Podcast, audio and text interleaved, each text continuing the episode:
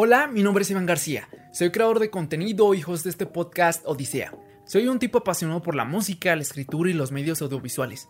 Pasiones que intento transmitir en todo lo que hago. Odisea Podcast es un lugar en el que distintos jóvenes nos hablan de sus proyectos y cómo giran en torno a su pasión. ¿Cuál es el trayecto que están pasando para cumplir sus sueños?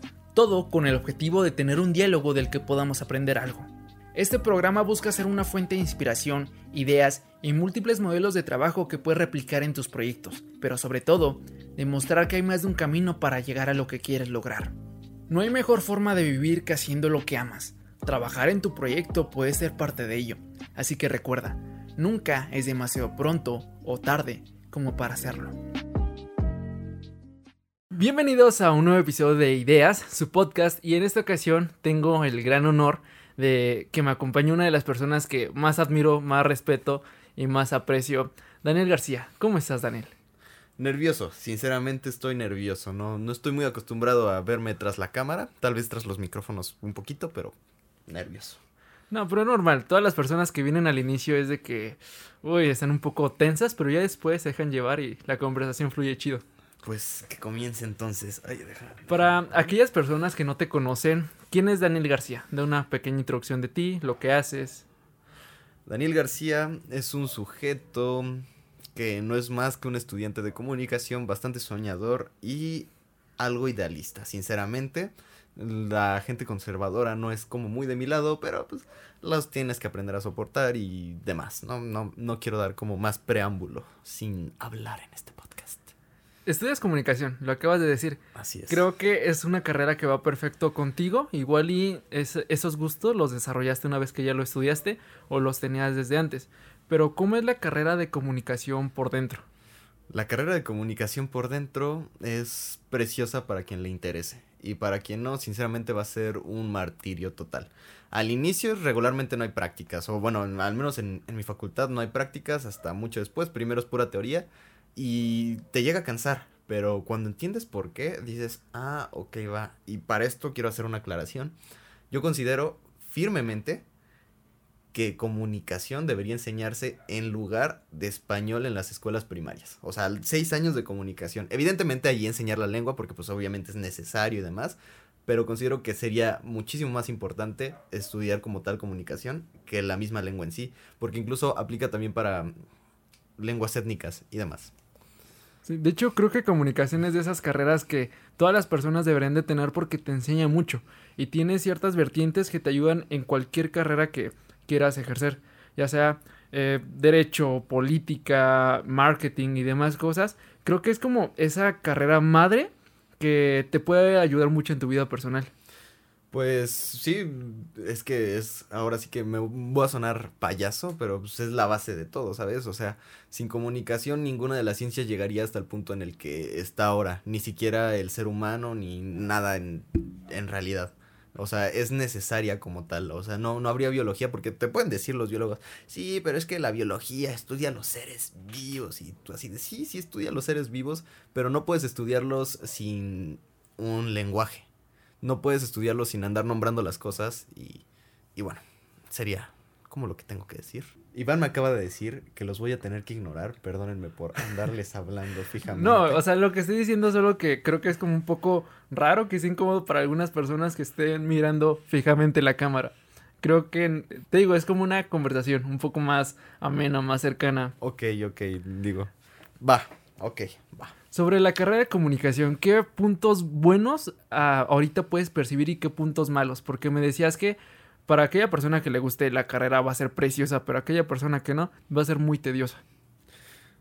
Pues es que a mí me gusta, entonces yo no le veo puntos malos. O sea, es que es eso.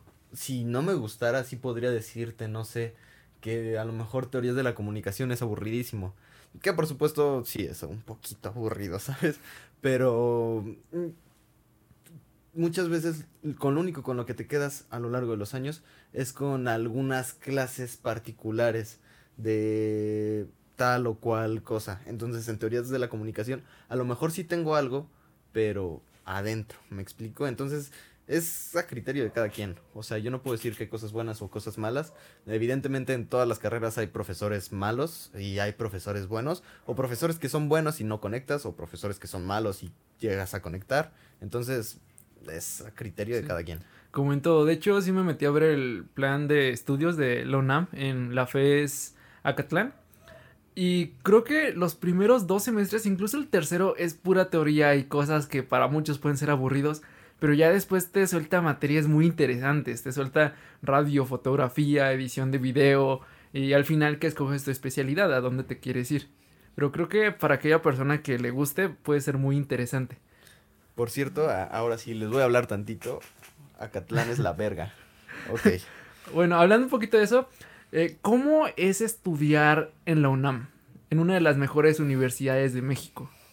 Pues, ¿qué les digo? O sea, es precioso en muchos aspectos, pero no es más allá. O sea, tú no estás en la UNAM por decir, esta es la mejor universidad. Hay quienes sí, pero pues, bueno, en mi caso, no estoy en la UNAM por decir, esta es la mejor universidad, ni nada por el estilo.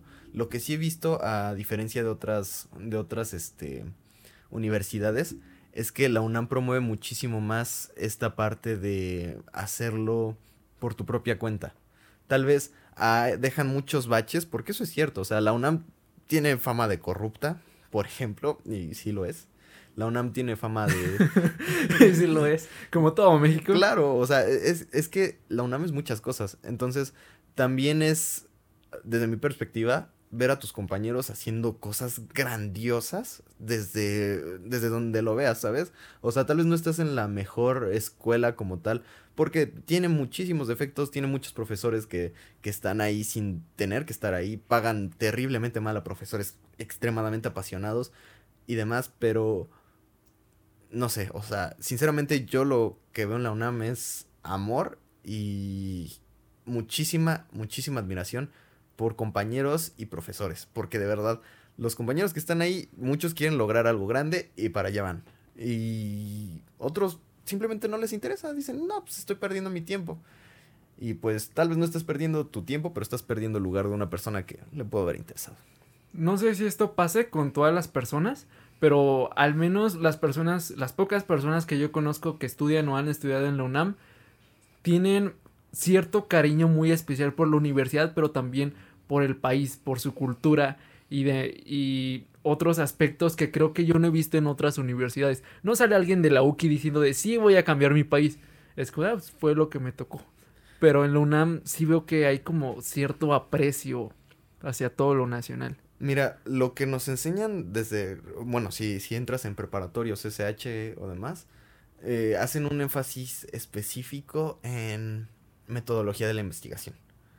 Entonces, también hay profesores que te llegan con conciencia de clase y les voy a contar una experiencia. Cuando llegué a SSH, hubo una clase que no me gustó nadita, pero recuerdo muy bien, muy, muy bien su primera tarea. Su primera tarea fue decirnos, oigan, ¿saben qué? Van a tener que hacer esto. Van a llegar a sus casas, van a hablar con sus papás y van a preguntarles cuánto ganan. Y van a preguntarles cómo hacen los gastos. Y van a venir aquí y nos lo, nos lo van a exponer, ¿no? Y así fue. O sea, llegamos a nuestras casas y hicimos lo que hicimos. Y recuerdo que había compañeros que de verdad, con miserias de sueldo de, de parte de sus padres, estaban ahí. Y te dolía, ¿sabes? Porque era como, wow, o sea, veías la diferencia, porque obviamente es un lugar diverso. Veías la diferencia, podías ver alguna compañera que, o algún compañero que tuviera un padre con un buen sueldo y demás, y te asombraba realmente ver cómo las cosas eran así. Entonces también está mucho esta parte de los profesores que en realidad están muy mal pagados y, creo que, no sé si, bueno, obviamente es un en contra, pero son muy apasionados y en realidad están en la UNAM por, eh, están dando clases en la UNAM con un sueldo mínimo, salario mínimo, perdón, para pues retribuirle algo a sus, a, pues a sus escuelas, a sus casas de estudio. Entonces, cuando tú ves eso y un profesor te, te dice por qué lo hace, pues muchas veces te llega. Porque sinceramente sí son... O sea, me duele de verdad, pero por ejemplo, eh, hay un profesor que yo aprecio muchísimo, en, que me está dando clases de guion actualmente, y gana muy poco, pero de verdad, si vieran el cariño y la pasión con la que trata cada estudiante para que cada uno dé lo mejor de sí, si es como, entonces está la investigación, están también los profesores que te hacen tener esta conciencia, no todos, y por supuesto hay en carreras que hay más gente retrógrada que en otras, y pues bueno, o sea, no, no sé a qué se deba, pero creo que si yo se lo atribuiría a alguien, sería los profesores que realmente muchos están como muy metidos en esto de, del cambio, ¿saben? Porque pues al final los jóvenes somos los que terminamos haciendo el cambio y por tanto somos como el estigma de revolución. Bueno, llevamos el estigma de revolución. Sí, no por nada ya hay ciertas cosas que hacían antes que nosotros sabemos que están mal y otros ya lo pueden ver como una generación de cristal. Pero volviendo un poquito, eso sí es cierto de que la UNAM es muy diversa. Puedes encontrar personas que igual y en lo económico no tienen una estabilidad y estudian ahí porque la universidad es una universidad gratuita y cualquier persona puede estudiar ahí pero también hay otras que a pesar de tener los recursos para ir a una, a una universidad privada, van porque el nivel de la universidad es excelente. Y también eso que tú dices de los profesores que tienen cierto amor por la universidad y trabajan ahí para devolverles un poco de lo que ellos, la universidad alguna vez les dio, también sucede en algunas universidades como el Tecnológico de Monterrey o en la Universidad de Guanajuato, que es en la que yo estoy que si ves profesores que te dicen la neta, pagan bien poquito, incluso a veces una miseria, pero van ahí porque le tienen mucho cariño a la universidad. Y ese es un sentimiento muy poderoso. Eh, la Universidad de Guanajuato es pública, ¿verdad? Eh, sí. Sí, es que esa es la otra. O sea, México tiene universidades públicas, ya sea el Poli, ya sea la UAM, ya sea la Universidad de Guanajuato. Y para la gente que realmente no puede pagar una colegiatura, y la carrera les da algo, pues siempre se va a sentir agradecido. Entonces el sentimiento por México, pues yo creo que, mm, para empezar, pues lo podemos llevar todos a lo mejor en la sangre, incluso el más white de todos y la persona más adinerada, pero para entenderla, real, para entender realmente México, yo creo que se necesita a veces una, una universidad pública porque mm, ahí está la gente que pues a lo mejor no puede con más. Y está, y, y, quiero aclarar esto, hay gente que ni siquiera puede transportarse a la universidad y por eso simplemente no puede, no puede llegar, ¿no? O sea, por, hay mucha gente que no llega a la universidad y punto, pero quienes estamos ahí, muchos sentimos este amor por lo mismo, porque para empezar es una educación gratuita, para continuar es de calidad siempre y cuando le metas tus ganas, porque si no se las metes, pues la verdad puede, puede que no lo sea, incluso. Incluso puede que a lo mejor la UNAM esté sobrevalorada en ese aspecto, pero si no le metes tú, tú de tu parte, pues no. no vas a es que también, aunque sea una universidad pública, tienes que hacer ciertos gastos. O sea, tú lo que tardas el tiempo y también el dinero en transportarte. Y también estudias comunicación, en algún momento te pidieron una cámara, tuviste que comprar audífonos o una laptop para poder editar.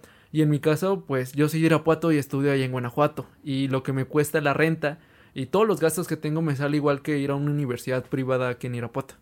Pues sí, es que al final estar en la universidad sí es un, privilegio. Es un privilegio y bueno, una universidad pública ah, pues se agradece más que nada. O sea, aunque sea pública sé que es un privilegio, pero... Pero si lo tienes, tómala. Claro que sí. Bueno, si te gusta, porque tampoco, tampoco se trata de que estés ahí si no te gusta. ¿Y cómo ¿Has sentido que ha forjado tu personalidad y tu carácter la carrera de comunicación? Uy, muchísimo.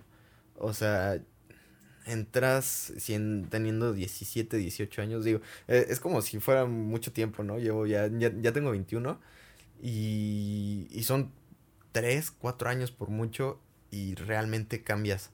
O sea, cambia tu manera de ver la televisión, cambia tu manera de escuchar la radio, la música, todo, pero también cambia tu manera de comprender los problemas de la gente. O sea, cambia tu forma de, de ver cómo, mm, cómo se relacionan tus compañeros, de, de, comprender las relaciones de poder en cuanto a, a, verbo, en cuanto también a un poquito a lenguaje corporal y demás. Y pues bueno, o sea, es que en general muchos dicen, no, la universidad es inútil y tal vez, o sea, tal vez, pero te abre los ojos de una forma. Hay quienes lo pueden hacer leyendo. Aprendes más que aprendes más en todo lo que conlleva la experiencia de la universidad que las cosas que te enseñan ahí. Pues sí, sí, como tal sí, o sea, es que es un aprendizaje como enfocado, ¿saben? Entonces, pues a lo mejor lo que aprendes no te sirve para para conseguir un trabajo porque pues es comunicación, pero pero sí te sirve para comprender las cosas de una manera diferente y yo creo que simplemente por eso con eso lo, lo vale todo, ¿saben? A lo mejor eh, puedes encontrar otro trabajo que no implique experiencia laboral de, de esto, que espero que no sea el caso, pero tener un, una visión diferente, abierta y más, pues, que le hayan invertido tus profesores en ella, pues sí, es, sí vale la pena, totalmente. Sí, creo exactamente lo mismo, pero es curioso cómo, dependiendo de la carrera que escojas, es el tipo de personas que te vas a encontrar. Y por eso es que yo aprecio mucho conversar contigo y me encanta porque creo que eres una de esas personas que tienen un criterio muy distinto a las personas con las que yo estoy acostumbrado a lidiar. Y siempre me abre los ojos sobre eh, ciertos medios, me dices, oye, ¿no has notado esto? Y checo y aprendo mucho de ti, honestamente.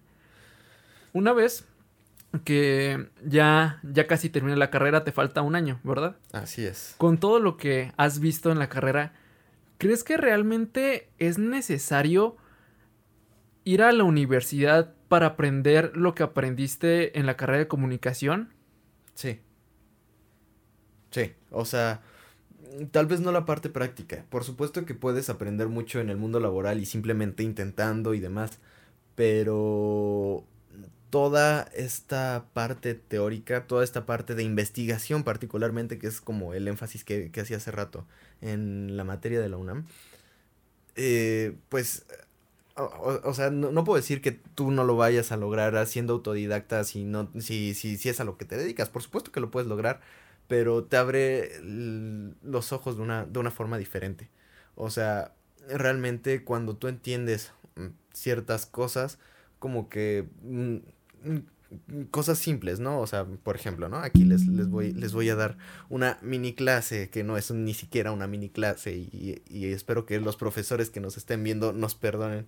Si yo, por ejemplo, te digo que para Iván no le va a significar lo mismo un micrófono que, que lo que a mí me va a significar, pues son cosas que a lo mejor suenan muy sencillas de comprender, pero tienen muchísimo trasfondo y que a lo mejor no lo necesitas como tal, o sea, no es información meramente necesaria, pero sí creo que, que lo requieres para tener la misma visión que pues que, que, llegas a tener, ¿no? O sea, sí creo que necesitas una, una formación universitaria para, para, para llegar al mismo punto en ese aspecto.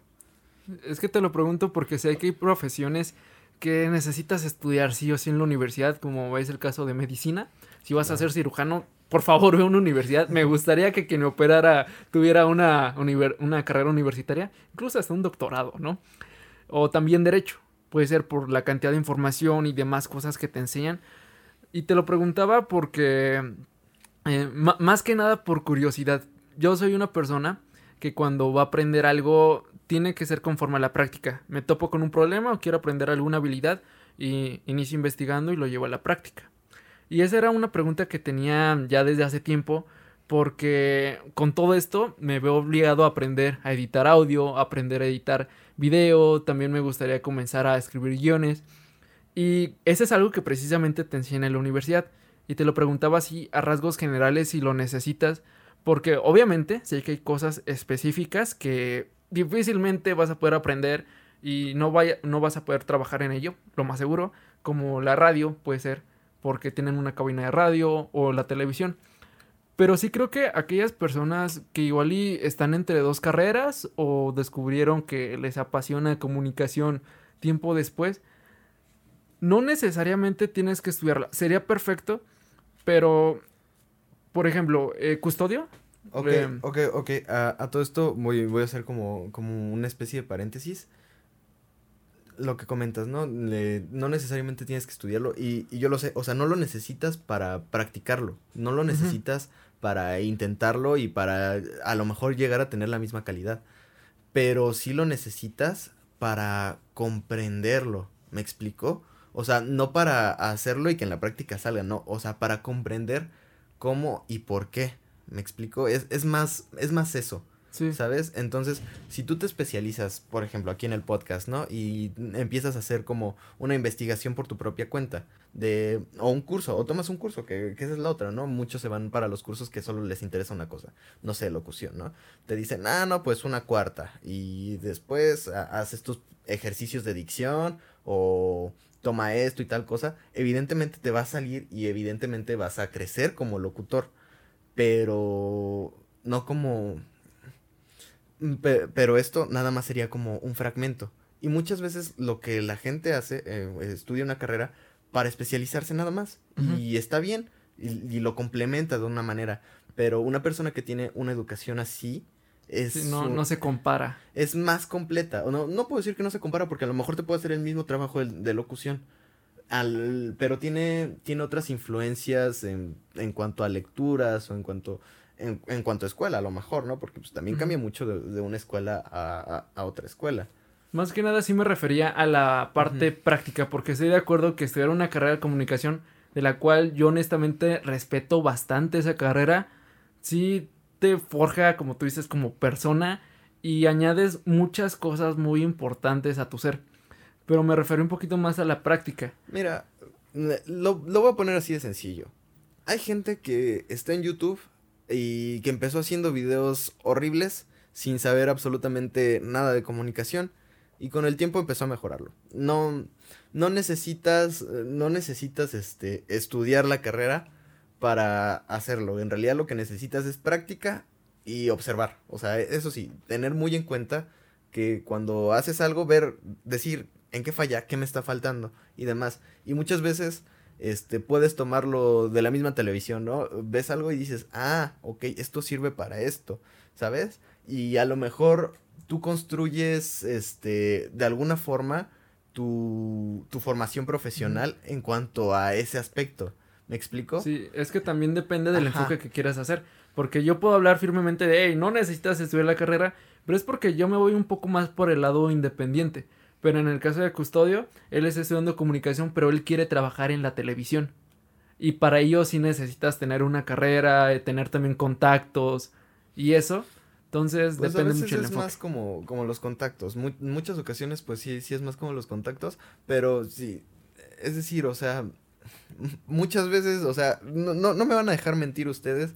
Hay programas terribles de televisión. O sea, hay programas terribles y también hay muy buenos. Mm, porque hay veces en las que nos cegamos y decimos, ¿sabes qué? Es que no. O sea, eh, la televisión es mala, es basura. Y evitamos ver, pues, programación que decimos, Uy, esto no. Pero de pronto te encuentras con cosas, por ejemplo, a mí, este, ideológicamente estoy en contra del programa pero me gusta mucho porque está muy bien hecho. Shark Tank. Ah, sí. O sea, realmente eh, a mí me encanta porque tiene la música. Es adictivo. Ajá, o sea, es que tiene la música, las reacciones de, de, todos. Es un programa interesante. Y cómo lo usan también en redes sociales que no pasan el programa entero, sino solo clips. O sea, un caso y lo van subiendo diariamente. O sea, yo por eso me piqué. Estuve un largo tiempo viendo los videos de Shark Tank, y era lo único que, veía y lo que me recomendaba el algoritmo. Y personalmente, lo prefiero mil veces al de Estados Unidos. El de Estados Unidos, o sea, si, si tú los comparas ambos programas, sí dices, uy, obviamente no somos su público. O sea, yo no soy público estadounidense. Pero puedes ver muchas cosas, más allá incluso de del pues del formato del programa. Por ejemplo, la actitud de las personas. En Estados Unidos mucha gente que va a Shark Tank es gente con una educación cultural que les permite ser muy abiertos. Que llegan y esto va a pasar así y de esta otra forma y bla, bla, bla, bla, bla. En México no, muchas veces son gente tímida que sabe, que sabe hablar. Y otras veces, otras veces son, son unos sharks. Hola mis sharks. Que, que, llegan y te empiezan a vender. ¿Qué parece mi rey?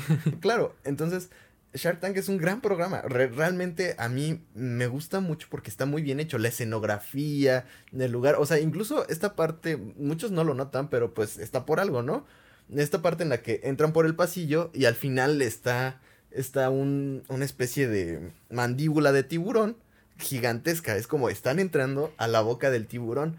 Y es como, wow, wow, wow, ¿sabes? Entonces, realmente Shark Tank a mí me gusta mucho como programa, pero ideológicamente, pues puedo decir que estoy algo en contra, porque pues, sabes que muchas veces quienes van allí o están explotando o van a explotar, y, eh, pero bueno, esos son como puntos, puntos encontrados. Yo, pues. yo, lo, yo veía ese programa hasta que vi un episodio en el cual llegó una, una chava y les vendía un modelo de negocios que era una plataforma que aquella persona que quisiera que le resolvieran, creo que la tarea o un examen, según yo era la tarea, pues simplemente pagaba y tenía personas que sabían de distintas ramas y se lo resolvían y ya. Y todos quedaron así como de, wow, no, no, no, eso, eso es inmoral, ¿cómo vas a hacer eso? Que hagan su tarea y así como tipos, no inventen, para empezar son super capitalistas, son señores burgueses en el más alto del sentido de la palabra, hacen cosas peores. O nosotros también lo hacemos, de, ¿cómo vas a pagar a alguien que te haga la tarea? Dude, pagas para que te, para que te traigan la cena. Y, y, personalmente digo, bueno, está bien, ¿no? Eh, eh, está mal que, te, que pagues para hacer, para hacer tu tarea. Pero dices. Delegas trabajo, pagas. Claro, y, y tú encuentras, por ejemplo, estos personajes. Arturo. Arturo es una persona con una inteligencia, o sea, realmente se le ve que es una persona muy, muy lista, que le, que le cranea el coco. Pero muchas veces en Shark Tank lo que tú encuentras es como una discusión de, de poder. Muchas veces ves eso y dices, wow, wow, no me gustaría estar ahí. Y como dices, o sea, son personas sumamente conservadoras. Te voy a dar tres ejemplos. Llegó un tipo con unas motocicletas y dijeron, las motos no, no han demostrado ser seguras, por tanto no me invierto en eso, ¿no? Entonces, bueno, está bien, ¿no? Llegó un tipo que con que, que están con hacían algo con el divorcio, no recuerdo qué. Y te dicen, ¿sabes qué? Es que yo estoy muy felizmente casado y la verdad preferiría que la gente no se divorcie. Y tú dices, ok. ¿El de los anillos? Ajá. Ay, sí, fue así como, ¿es en serio? Dices, ¿qué? O sea, ¿qué hay? De las situaciones de violencia. Parece que tienen que cumplir con una agenda para quedar bien cuando deben de hacer cosas peores. No, o sea, es, es, es, asqueroso. Y también el de los tatuajes es que como yo no me haría un tatuaje, pues no. Entonces es como, o sea, bueno, está bien. Por eso no estoy de acuerdo con, con lo que ocurre en Shark Tank muchas veces. Pero es un programa muy interesante y muy llenador. Y repito, vuelvo a hacer énfasis en esta comparación. En Estados Unidos lo que hacen es llenarlo de drama. O sea, aquí el drama viene como con situaciones en específico, preguntas concretas y poderosas. Y allá el drama viene con, es que la historia de, de aquí, y te ponen una música bien triste, te hacen un close-up de, de, la persona que va, está a punto de llorar, o luego viene un grupo de, de personas y, se ponen a hacer malabares y así como, ah, pero todo muy, o sea, como que intiman más con esta parte de venderte el producto. Ellos también, como pareciera que lo hacen, que se promocionan a través de, de Shark Tank y Shark Tank ha servido como una especie de plataforma. Pero no me gusta, no me gusta nadita y hacen y ahí sí hacen comentarios muy explícitos como de yo tengo más dinero que tú. sí, y aparte venden un, un, venden como si el capitalismo fuera moral cuando no es así. O sea, uno es banquero para llegar a ser banquero, ¿qué es lo que tienes que hacer? Honestamente, está entretenido, me gusta el programa, pero sí creo que son personas muy hipócritas, honestamente. Sí, sinceramente, sí. Bueno, espero, pero... Ya, y después de esta pausa, ¿regresamos? Ah, regresamos. Em, ahorita mencionabas que hay ciertos medios que la carrera te cambia la forma de verlo. Y hay uno en especial que yo decía de, no, está muerto, eh, ¿quién lo escucha? Y cambiaste mi forma de ver el medio, que es la radio. ¿Qué diferencia crees que hay con la radio respecto a otros medios? Porque sé que te gusta muchísimo y te apasiona. Pues para empezar está esta parte imaginativa. Es como es como un acompañante. La radio no es más que un acompañante, ¿sabes? Mucha gente prende la tele y demás, pero pues para que les haga ruido. Y mm, hay veces en las que realmente te pierdes del, del, contenido que está ocurriendo en televisión porque andas en otra cosa. Y con la radio no, si tú prendes la radio, pues te acompaña un rato, incluso los comerciales, porque realmente los comerciales de radio son, son buenos, ¿sabes? Cada quien tiene su público, pero... Es que tienen que vender algo mediante el sonido, esa idea se me hace muy chida. Y, y sus singles son preciosos.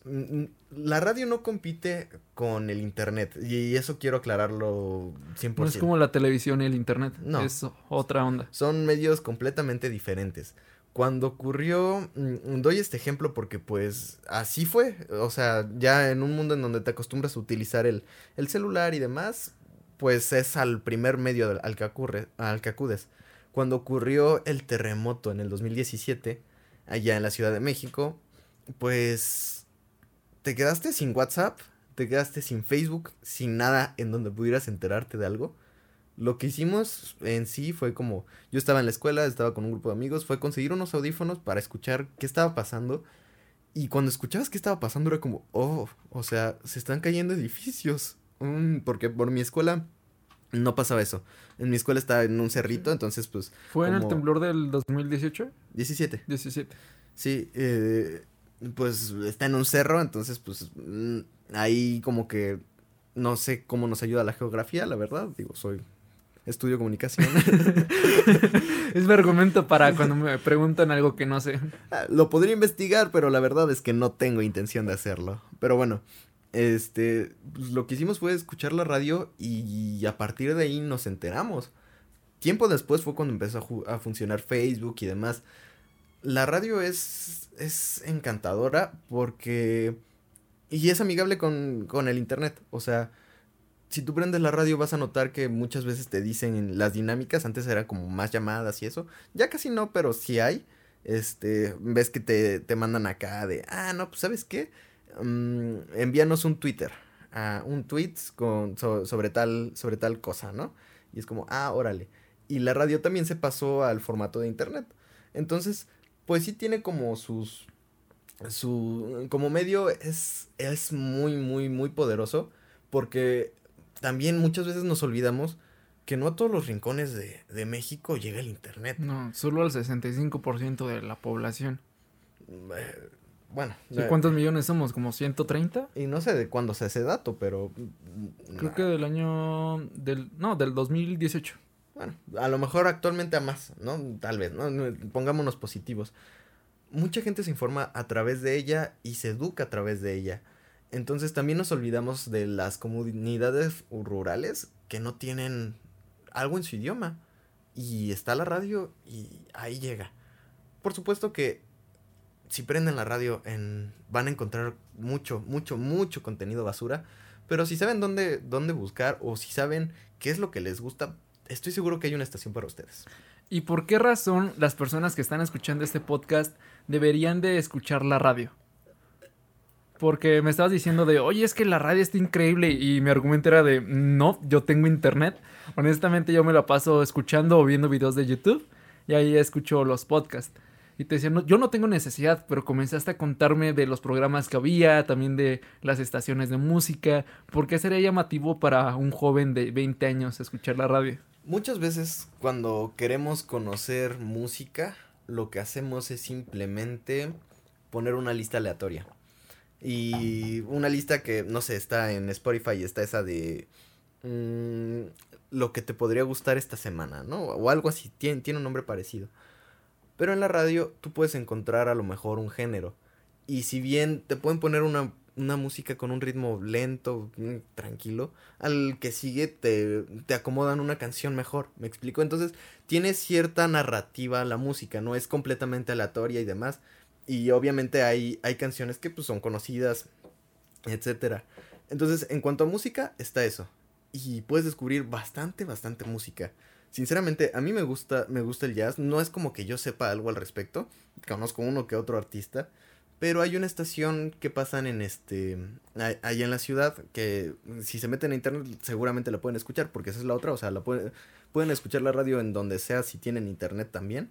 Este que se llama Horizonte Radio. Y de pronto te pasan biografías o, o, te cuentan acerca de los artistas mientras van poniendo las canciones.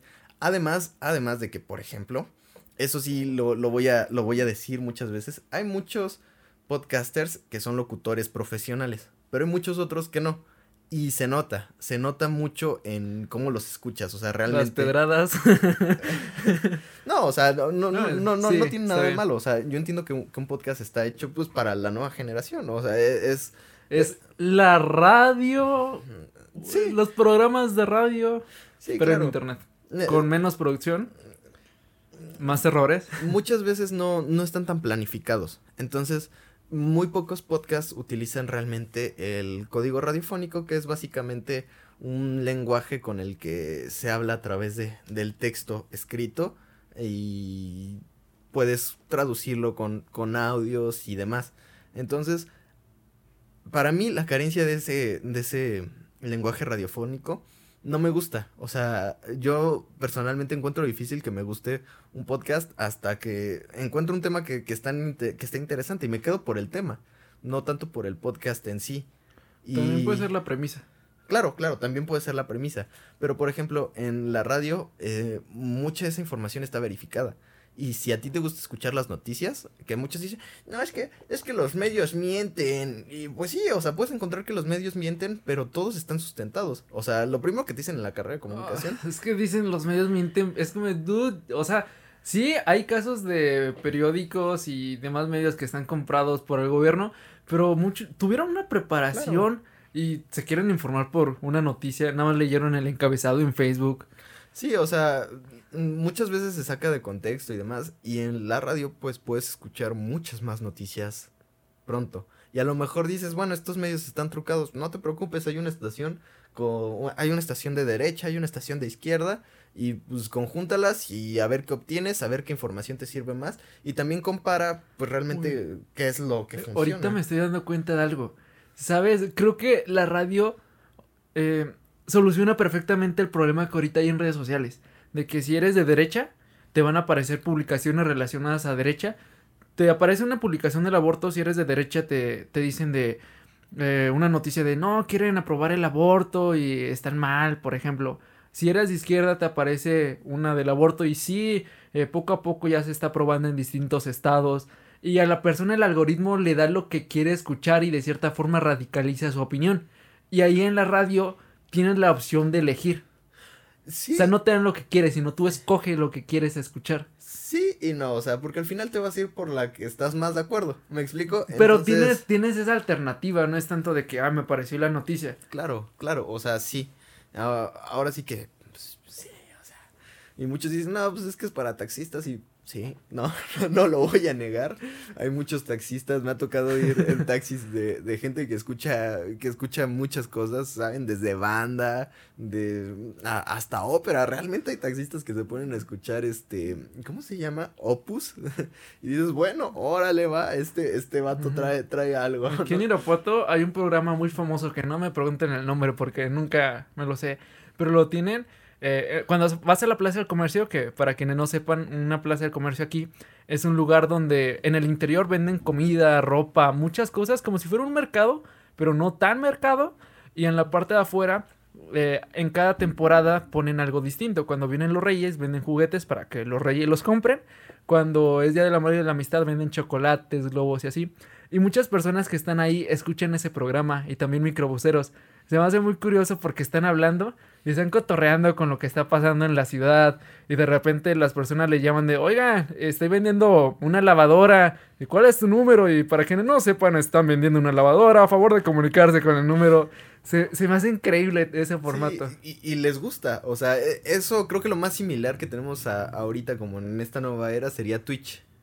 Ah, sí, sí. Claro, sería, como lo más cercano que, que, uno puede llegar a tener. de Twitch, qué gran idea, honestamente. Y la verdad está, está padre, ¿sabes? Cuando yo iba a la primaria, y repito esto, yo escuchaba un programa de radio que no era bastante bueno, pero lo escuchaba en las mañanas para transportarme de mi casa a la escuela. Y me acuerdo que, yo les decía a mis, a mis amigos, oye, ¿sí escuchaste esto? Y, y me decían, este, ay, ¿quién escucha la radio? Ya todos vemos la tele. Y yo digo, no, seas mamón, no ¿Sabes? Creo que la decadencia de la tele eh, tiene, tiene relación con lo que está creando redes sociales como Twitch, YouTube y también la radio. Que un, un canal de televisión no te puedes no, no puedes empatizar con algo así. Y creo que el éxito de los podcasts es porque de cierta forma tienen un modelo amateur, que escuchan una conversación y, leí en Twitter y hace tiempo que les gusta mucho porque es un simulador de amigos. Y creo que es cierto, porque hace que no te sientes solo. Igual en Twitch. Yo últimamente he estado viendo clips de Al Capone, que es un tipo que hace transmisiones en Twitch donde hablan, es psicólogo, pero él juega videojuegos y a eso se, se dedica. Y cuenta cosas de su vida y también ayuda a otros. Y es, es muy interesante porque te cuenta cosas personales. Y también con la radio, esto que te digo que están vendiendo cosas y ahí hablan y dan su opinión, se siente más cercano y eso a la gente le gusta. Pues mira, yo, yo como tal me, me, voy a declarar en este instante defensor, defensor de los medios tradicionales, en este caso la televisión, pero es cierto, ¿sabes? O sea, últimamente les voy a comentar algo que pasó hace un, hace un semestre. Hace un semestre tuve eh, una clase que era de televisión. Entonces, pues nos ponían ahí a producir, pero entonces llegó la pandemia y punto, ¿no? El punto es que tuvimos una videollamada con un productor de TV Azteca. Y hay un detalle terrible. O sea, las televisiones tienen un problema asqueroso. Y es que él, entrando a sus 32 años, era el productor más joven de... Eso es cierto. Y 10 años después, sigue siendo el productor más joven ahí, en TV Azteca. Entonces puede que estén muy bien, este, muy bien producidos sus programas, pero ya no son para nosotros, en general. Y cuando encuentras un programa que es para ti, dices, órale, va. Un programa bien producido. Repito, voy a volver a dar este ejemplo. Shark Tank. Shark Tank es un programa bien producido. Y es de televisión. Y, y es, de, por supuesto, es un programa de televisión, pero muy bien hecho. Y Netflix está tratando de adaptar este, este, este concepto de, de programas. No sé si hayan visto, a, a mi familia le gusta mucho ver los programas de cocina y hay uno que se llama Sugar Rush, que es como... Ah, sí, está, está muy bueno, me gusta. A, mí la verdad no, no me late tanto, pero pues a ellos les encanta, ¿sabes? Entonces, últimamente lo que más ves en la tele son o programas de noticias. Ah, que esa es la otra, o sea, tanto la radio como la televisión son como los más usados para, para encontrar cosas verídicas, ¿sabes? Porque muchas veces decimos que este, no, es que sabes que te, te mienten los noticieros y demás, pero cuando tú encuentras en internet, a veces desconfiamos más de, de, lo que podemos encontrar en internet por esto de las fake news sí. y que en la tele, porque aunque pueden darte a lo mejor una información mal o, o muy encarrilada hacia uno u otro lado, te muestran las imágenes de cómo está pasando, te muestran el audio de, de, lo que está ocurriendo, de las declaraciones y demás. Entonces, de, de una u otra forma, lo complementa más andar viendo las noticias. Uh -huh. Y muchos podcasters lo que hacen es comentar las noticias, pero no muestran los momentos. Y en la radio y en la televisión, forzosamente lo hacen. Es que con las redes sociales creo que es un poquito más difícil. Yo no me informo por ningún canal de YouTube, salvo me gusta uh -huh. mucho el canal de Jacob, pero porque me agrada el tipo y me gusta todo, cómo lo hace.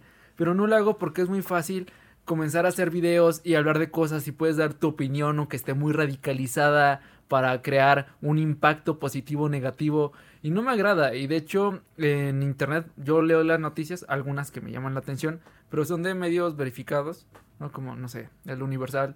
No mando informando por eh, Paquito 007 eh, cero fake news. Claro.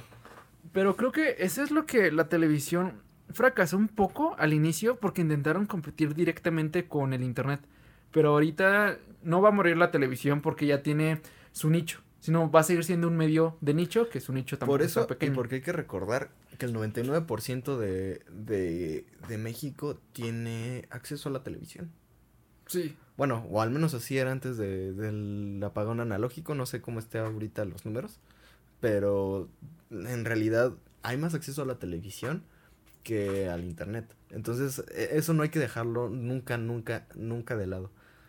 Es que de, depende mucho. Mi abuela, ella ya después del apagón le compraron una televisión, eh, una pantalla ya plana. Y ella ve ahí la televisión y no le interesa YouTube ni nada de eso. Yo soy mucho de consumir contenido en YouTube. Me gusta ver videos y sobre todo consumo unos dos, tres podcasts y en Spotify uno. Pero mi familia sí es de puro Netflix, Netflix y Netflix. Y mi sobrino pequeño también es de ver YouTube. Claro. Entonces depende de a qué público te quieras dirigir. Fíjate que es curioso porque en la casa de mi novia, mi amor, si estás viendo, te amo mucho, mi amor. Terminan cuando salga esto. bueno, este, en la casa de mi novia ven mucha televisión. Y yo en un inicio pues tampoco estaba como muy familiarizado, ¿sabes? Por lo mismo, porque YouTube... Es que los comerciales, pero ya es igual con YouTube ya. Y mira, la verdad es que está padre porque muchos de los que estudiaron comunicación realmente se van a YouTube y se ve que hacen un contenido distinto como a, a, al, de, al de la competencia, ¿sabes? Entonces, muchas veces en YouTube ves canales que, que tienen como todo, todo el formato, pero con libertades y, y decisiones de producción muchísimo más amigables y más más para la gente, para la gente más chica, ¿sabes? Y en este caso, en, en casa de, mi novia, pues ven, ven, la televisión y ven programas de, muchas cosas. Y de pronto es interesante porque si tú no estás poniendo atención a otra cosa, te llama y te enajenas y es como, wow, ¿qué pasó? O sea, no me gustaba la tele, ¿qué ocurre? Y tiempo después me di cuenta que la abuelita de, de Karen, la, abuelita de, de, mi novia, este, ve YouTube, le gusta mucho YouTube. Entonces, no deja ni la radio, no deja ni la televisión, pero le gusta YouTube. Entonces se mete, ve sus canales, quién sabe qué va, la verdad, la señora. Pero, pero es, es muy padre ver como todo esto, ¿sabes? O sea, no creo que necesite ser de un solo medio y defender únicamente a ese medio, porque las cosas son diferentes. Y, y, no tanto por el público, sino también por la ley.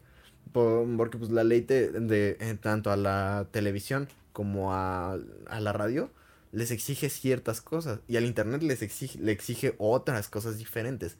Entonces, pues está todo esto y sinceramente pues los medios de, de difusión masiva son, son Es que depende de qué contacto tengas, cómo lo involucres a tu vida.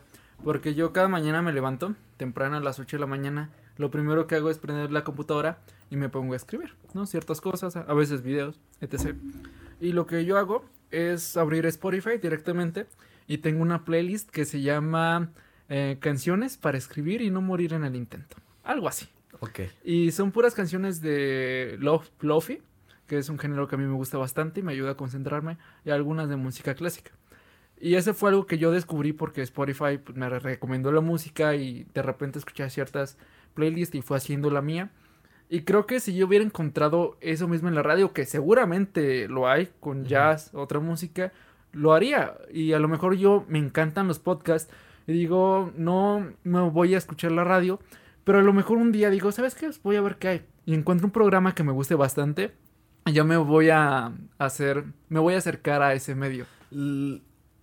hay varios puntos interesantes en esto. El Lofi también me gusta, pero prefiero llamarlo, bueno, si lo haces en México, yo preferiría que lo llamáramos FIBA, ¿no? Porque Lofi es Low Fidelity. Entonces, pues FIBA sería como fidelidad baja. Entonces hay que, hay que desagringarnos. Bueno, no, está bien, agrínguense lo que quieran. Pero yo le digo FIBA. Algunos dicen lo-fi. Dices... ¿Qué? Bueno, pues. Es correcto, ¿no? Yo no soy gringo, señor. Es que tampoco es como que fi sería una palabra. No, sí, ambas están bien. Low. Por favor, digan low-fi, es extraño cuando Por favor, digan FIBA porque así ya no se complican. Digan FAMSA. Grupo. Patrocinen acá a, Iván Knows. Pues este. Ah, a lo que iba. Eh, pues sí, o sea, muchas veces en la radio realmente creo que no es complicado encontrar una para, para ponerte a hacer tus cosas, ¿sabes? O, o sea, sinceramente, si tú, te, si tú pones Universal y están pasando clásicos, pues ya estás ahí, oh, órale. Mientras, eh, mientras escribes y te relajas y de pronto dices, ah, ¿a poco está esa canción? ¿no? Y ya, y ya te emocionas y demás.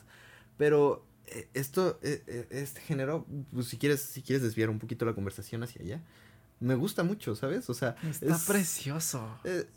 a mí lo que más me gusta es el concepto. Sí, el concepto es, es más, más que nada, ¿no? O sea, como tener nostalgia. Bueno, para los que no sepan qué es el Lofi, eh, porque estamos hablando aquí, a lo mejor nadie sabe qué es el Lofi. El Lofi es un género musical que nació allá por los ochentas y era caracterizado porque se grababa a muy mala calidad y era porque las personas que hacían música no tenían un buen equipo y se escuchaban mal.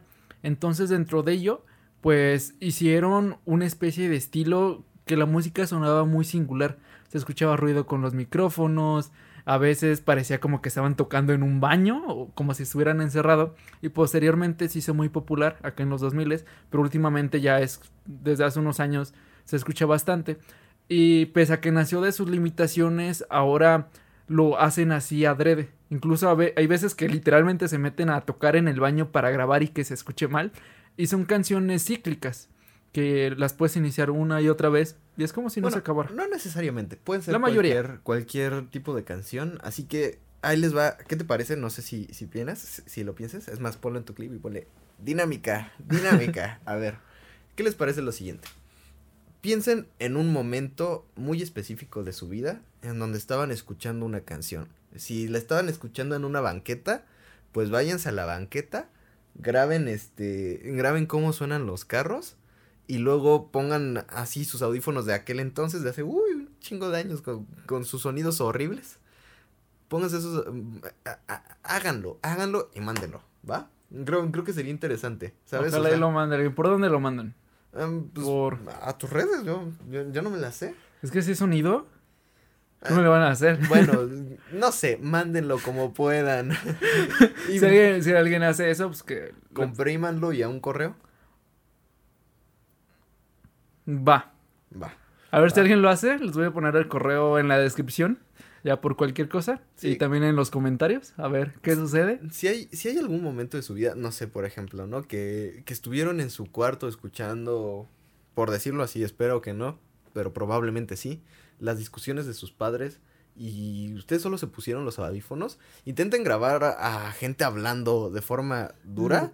Y pónganle y pongan la canción al mismo tiempo y grábenlo. Solo, solo, solo así, ni siquiera, ni siquiera necesitan mucho, o sea, váyanse a un mercado, yo qué sé, y, y pongan ahí la canción, reproduzcanla y grábenla, a ver qué sale. Es que Edofi es increíble porque creo que es la perfecta expresión de la, de la melancolía millennial. Porque hay, hay veces que se escucha muy honesta, muy sincera y ponen frases de películas antiguas ahí en medio o personas hablando. De hecho hay una canción que escuché el otro día que eran niños de fondo al inicio estaban como jugando. Y me gusta bastante el concepto porque nace literalmente de sus limitaciones y esas limitaciones las usaron para formar algo que se escucha increíblemente bien y algo que a lo mejor en su momento de se escucha muy mal.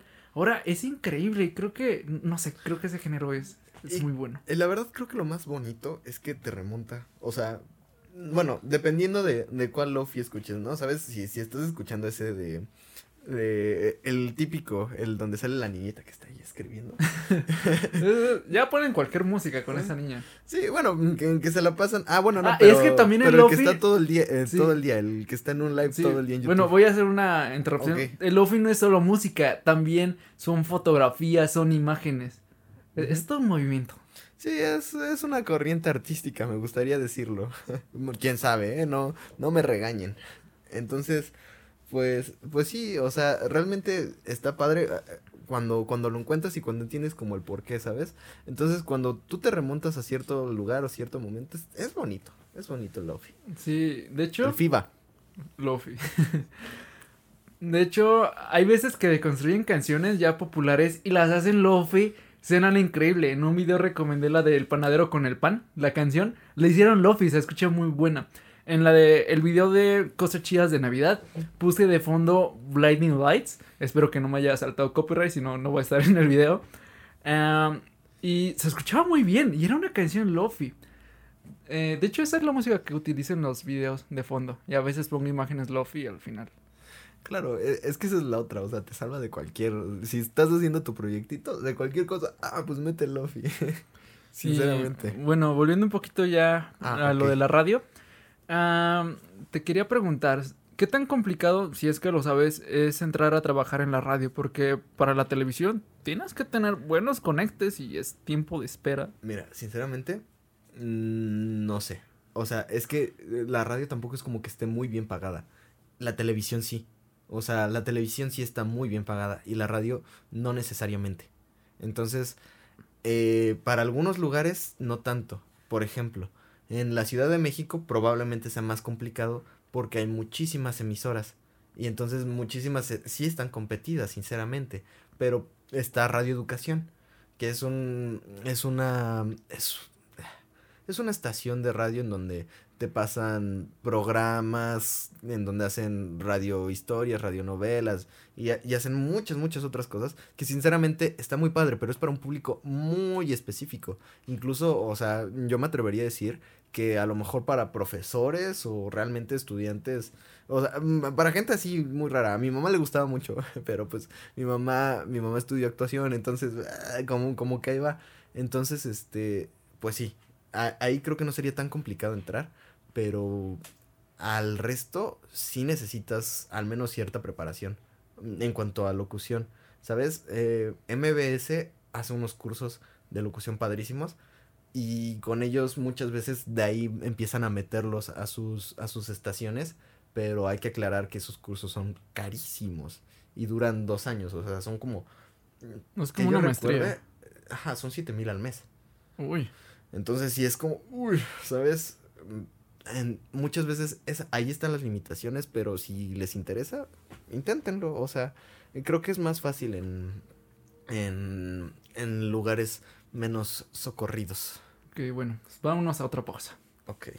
También me mencionaste que estás a punto de sacar un podcast que ya cuando esté esto arriba, tu podcast ya está arriba. Platícame un poco de ese proyecto que traes. Miren, la verdad, la verdad, la verdad es algo personal, no es, no es tanto como para la gente, pero yo tengo un problema que quiero eliminar de mi vida ya. Soy inconstante, nunca termino lo que empiezo. Entonces, ya odio eso y quiero que eso acabe. Entonces, este podcast va a ser distinto. Como les dije, me gusta, a mí me gusta la radio y en mis clases de radio puedo considerar que tuve a, la mejor profesora de, de, pues de mi universidad por lo menos. Es una veterana realmente y nos enseñó radio a la antigua, porque ya las cosas ya no se hacen como ella nos la enseñó. O sea, ni siquiera en, en la producción normal. Entonces, quiero hacer una historia. Y será divertida, una historia con comedia, tranquila, unos siete minutitos por podcast y ya ¿Cuál con es, eso. ¿Cuál es la premisa del programa? ¿Va a ser como una historia larga y cada episodio va a ser un capítulo o cómo va a estar? Mira, la cosa está así. La estación, por llamarla de alguna forma, se va a llamar Más que Ruido.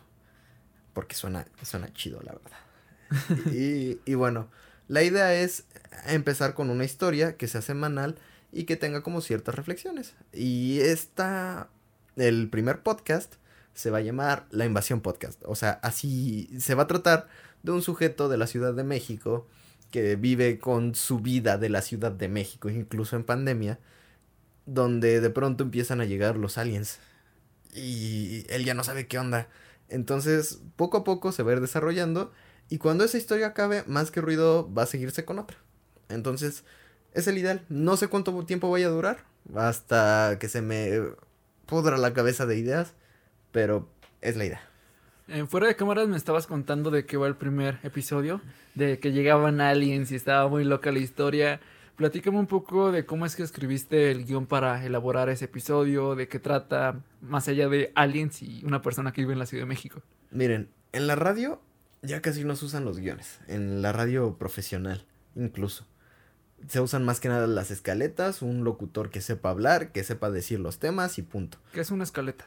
Una escaleta es mmm, una lista de, de cosas con tiempos que van a aparecer en el programa, no sé. Ah, ok. O sea, esta noticia va a salir aquí y luego va, eh, y va a durar tanto y, y estos son los tiempos del programa. Son, ajá, sí, es- son los tiempos que va a tener el programa enlistados. ¿Me explico? En fin. Eh, ¿Qué estábamos? Ah, que me estás hablando de qué trataba el primer episodio, de que ya la radio no utiliza guiones, pero tú sí. Ah, ok. Entonces, este guion pues es, es un guion clásico de, de radio, que hay muchos formatos, o sea, la verdad, incluso puede que, que quienes sepan de este tema no, no lo conozcan, o puede que otros que sí, pero bueno, es un formato clásico en donde pues ahora sí que básicamente está separado eh, en dos partes, una en donde está ya sea el operador o el locutor, y en la otra donde está el texto o lo que vaya a hacer el operador, ¿no? Entonces, mm, así, es, así es como está escrito. Y bueno, empieza con su ID, su, su típico ese de, de como, como de estación. No, no sabría describirlo aquí para ustedes. Un ID es como el intro que tienen los programas de radio donde anuncian qué estación es eh, y te da información de qué trata No, el programa mediante Esa es la rúbrica. Esa es la rúbrica. Pero el ID es, es lo que identifica el programa. Dura poquito, no, no más de 30 segundos. Lo recomendable es unos 15 y punto. Después de eso, pues ahora sí que, que empiezan los diálogos.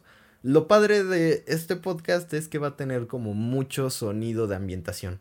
Entonces, si estamos en un mercado, vamos a escuchar las voces en el fondo y la conversación en primer plano. Entonces, eso es como lo que a mí me gustaría rescatar de hacer un podcast porque entiendo que muchas veces por los tiempos y demás se necesita a gente, ¿saben? O sea, realmente para, para hacer un programa más estructurado se necesita alguien que, que haga tu guion, o una persona que lea ciertas cosas y demás.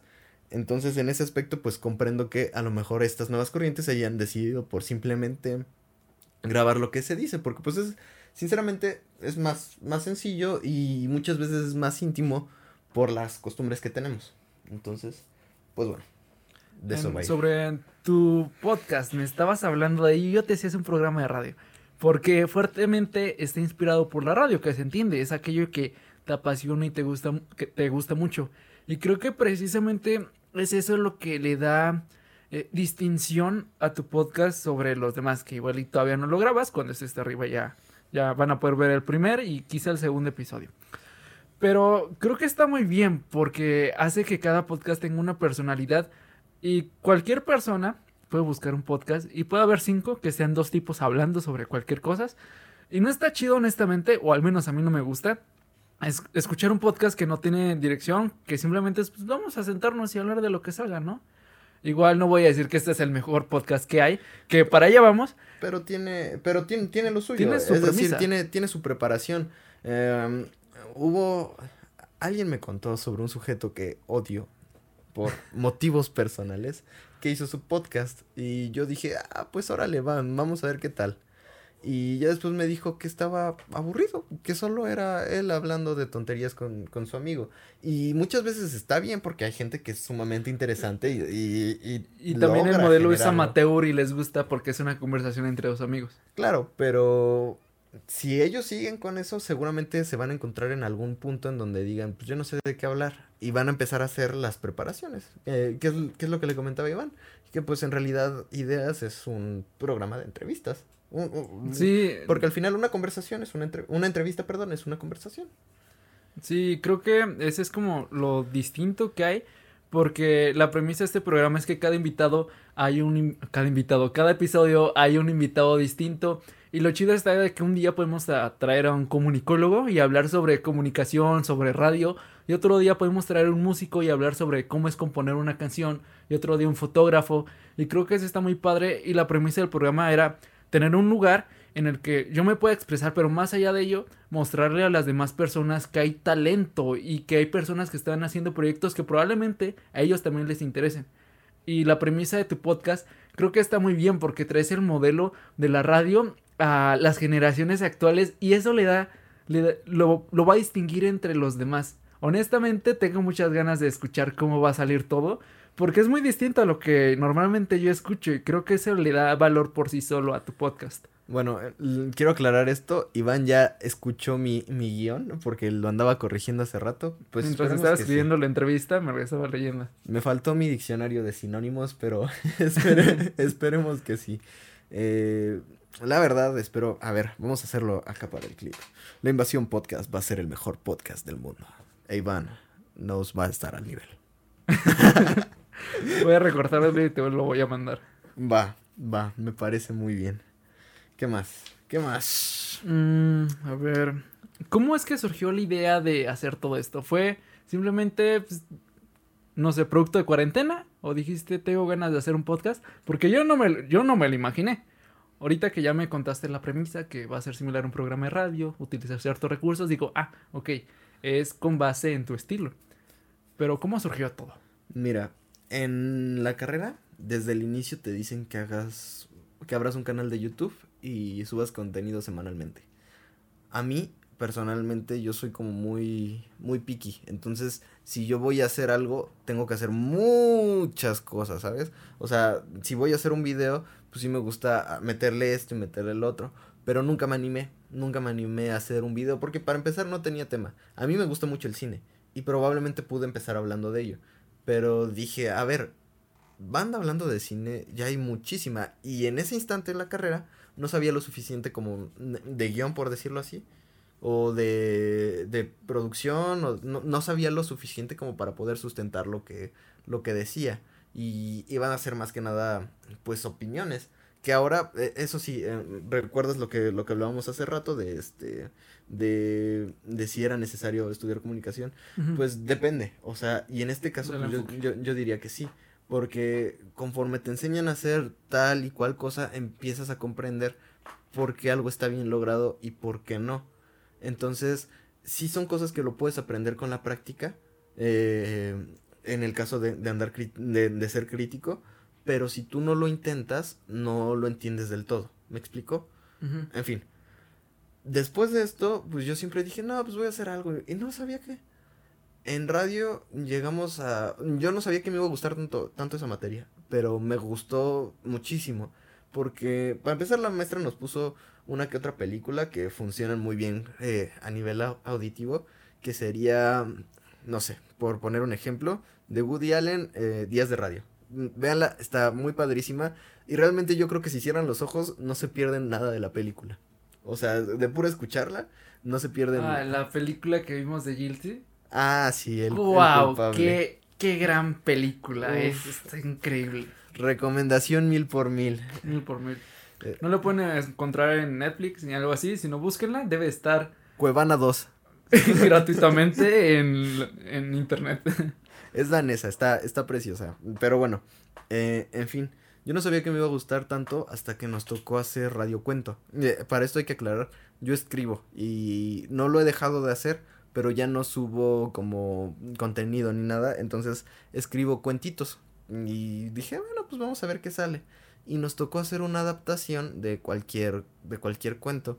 E hicimos la del corazón del actor cuando te toca hacer una adaptación entiendes que no puedes dejar las cosas tal cual están en el libro porque el lenguaje es distinto, o sea, no utilizas únicamente un lenguaje verbal, sino en este caso utilizas el lenguaje radiofónico, que es pues meter los pasos y demás. Hicimos el corazón del actor y me gustó mucho cómo quedó, o sea, de verdad me gustó muchísimo, porque si bien no seguía tal al pie de la letra el libro, el, el cuento en sí, generaba las mismas sensaciones y demás en el papel. Y, y bueno, en aquel entonces la quien, quien produjo, produjo muy bien y quedó padrísimo. La verdad no sé si, si luego se los puedo compartir, pero bueno. Este... Y desde entonces pues me quedé con, con las ganas, dije, mm, porque a mí me interesaba principalmente el cine cuando entré a la carrera, como, como muchos. Entonces dije, wow, o sea, qué padre. Ah, porque esa es la otra. O sea, quienes trabajan en la radio muchas veces son los que se encargan de, del audio en las películas. Son los que se encargan del diseño sonoro, principalmente. Entonces, eh, eh, eso es padre. O sea, realmente si, si no sabes a quién buscar para un diseño sonoro en un videoclip, búscate a alguien que, que, sea, que, sea que sepa de radio. Sí, creo que en las películas la magia inicia al momento de la edición, de video, de audio, porque unes todos los clips que hicieron en lo que vas a ver al final. No es cierto, la magia inicia desde el papel. Ah, cuando lo escribes. Sí, pero eso está muy padre. Honestamente, me alegra mucho que al fin te hayas animado a, hacer todo esto, porque te digo, no me lo esperaba y estoy muy emocionado por ver qué es lo que vas a sacar. Yo la verdad no sé ni cómo voy a acomodar mis tiempos. Si tienes algún proyecto eh, que vayas a hacer en un futuro, además del podcast, algo relacionado con la fotografía o el cine que a ti te gusta. Por el momento, no. ¿O sí? Mm, estoy pensando en escribir. Mira, eh, en estos últimos semestres tuvimos guion. Entonces, eh, hace poquito, eh, para la materia de producción, tuve que hacer un guion. Y la verdad quedó, quedó bueno. Quedó bueno. Entonces, estoy pensando hacer otro, pero uno más grande, que sea como para largometraje. Con lo que te enseñan en la carrera, se supone que te enseñan a, a poder producirlo que en realidad pues es conseguir dinero, o sea, eh, principalmente es como lo complicado. No sé si se vaya a poder hacer eso, pero me voy a, me voy a arriesgar a escribir este, este guion más largo y a ver si, si puedo conseguir realmente el dinero para, para hacerlo y apostar por él. Digo, la ventaja es que estoy pues en, en un espacio, me refiero a la UNAM, que según difunde cultura y esperemos que así sea pero no. Oye, ¿y ese, ese cortometraje que tienes planeado hacer, dónde lo vas a subir? ¿Igual en tus redes sociales o...? Mira, ese no lo voy a dirigir yo. Ese lo va a dirigir un, compañero muy talentoso. Andrés, si estás viendo esto, tú puedes. Y la verdad, no se sabe si se va a grabar. O sea... Eh, Solo lo vas a escribir. Ya, lo, ya ah, el primero, el que conté hace rato, ya, ya está escrito. Y le falta corregir, pero pues de aquí a que lo haga, pues no, la verdad que yo recuerde no necesita mucha talacha porque está, está chiquito, está concreto y está bueno.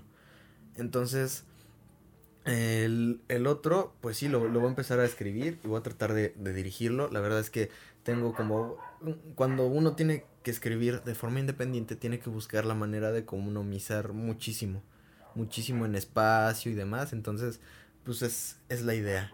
Y también la idea es que pues como tal no se suba directamente, sino ver ver dónde la UNAM puede difundirlo y ya después que se suba.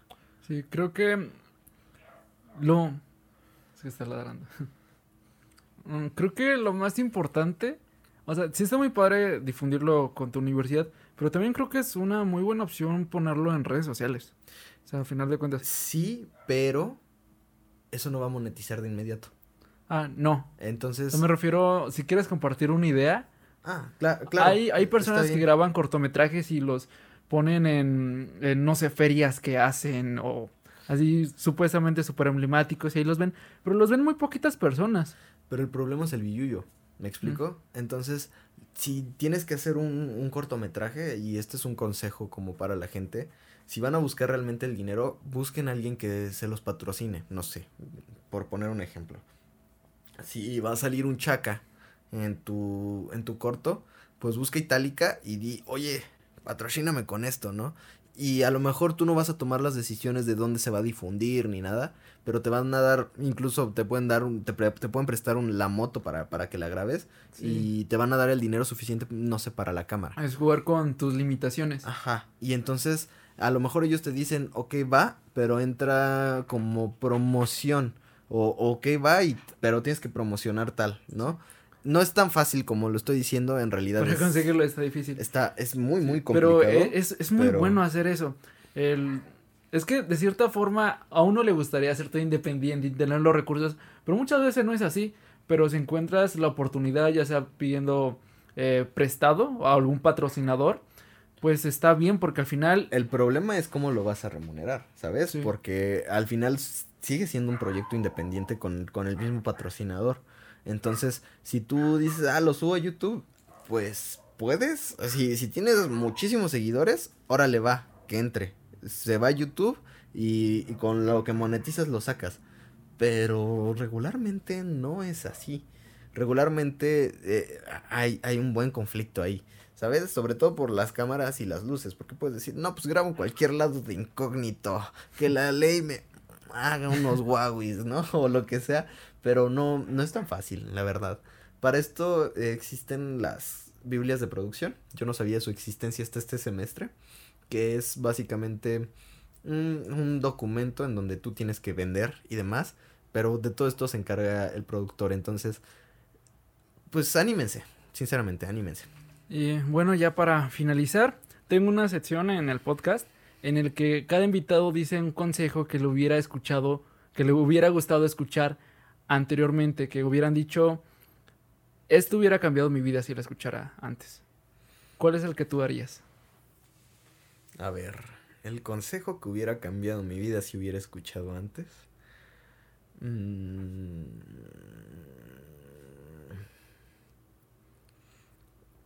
cállate y escucha.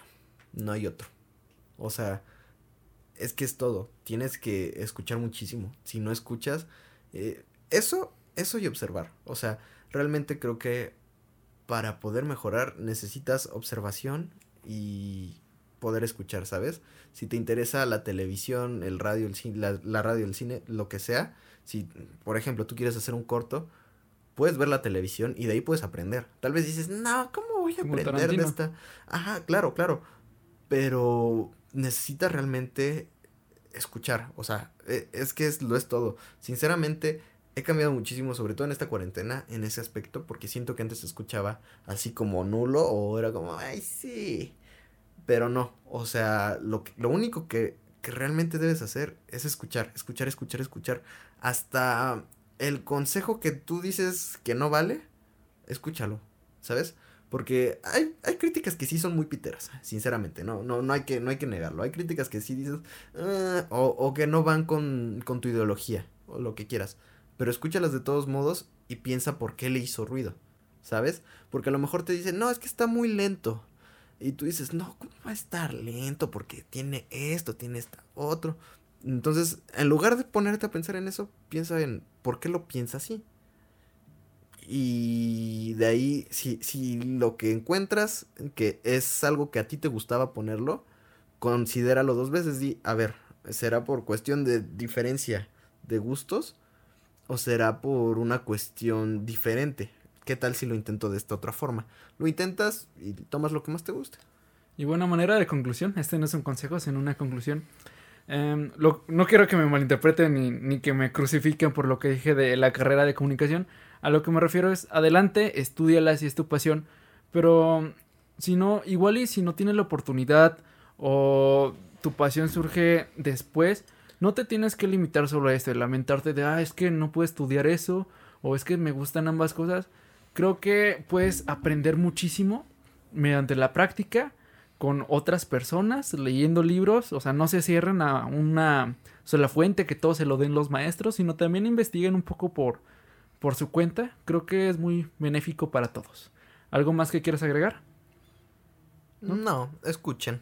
¿Dónde, ¿Dónde pueden seguirte? Tus redes sociales. Mis redes sociales. mm, La verdad, les recomendaría mi Twitter, pero es muy chairo mi Twitter. Entonces no creo que les guste. no, sí, síganme. Arroba vulpes-mr. Vulpes con V, claro. Y en Instagram, arroba DG64L. DG64L. Ahí subo mm, algunas historias en donde de pronto llego a comentar películas y también pues alguno alguno que otro Fotografía. que- alguna que otra foto. Ya ya no lo hago tan seguido porque casi no he salido, pero pero sí. Sí, cualquier cosa, ya cuando saques el podcast y tu canal de YouTube, me lo pasas y voy a dejar todas sus redes en la descripción. También voy a dejar las mías para quienes nos, nos quieran seguir. Y si llegaron hasta aquí, en verdad muchísimas gracias. Apreciamos bastante que nos den un poco de su tiempo para escuchar a estas dos personas hablar. Neta, qué chido. Les agradezco bastante por escucharnos una sesión más. Y nos vemos hasta la siguiente. Los A queremos ver. mucho. Ya sé, ya sé, ya sé. Besos para mi madre y besos para mi abuela. Adiós.